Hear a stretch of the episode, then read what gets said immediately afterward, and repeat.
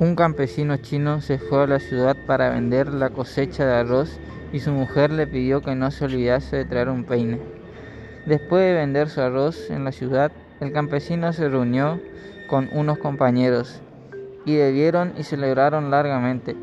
Después, un poco confuso en el momento de regresar, se acordó que su mujer le había pedido algo, pero qué era no lo podía recordar.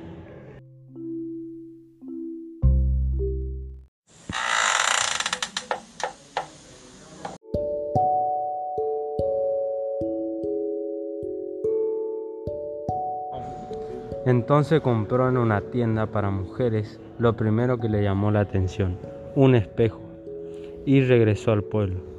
Entregó el regalo a su mujer y se marchó a trabajar sus campos. La mujer se miró en el espejo y comenzó a llorar desconsoladamente.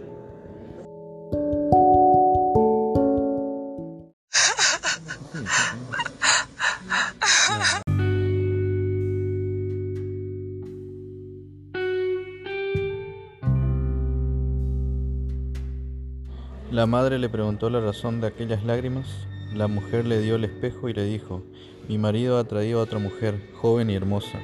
La madre cogió el espejo, lo miró y le dijo a su hija, no tienes de qué preocuparte, es una vieja.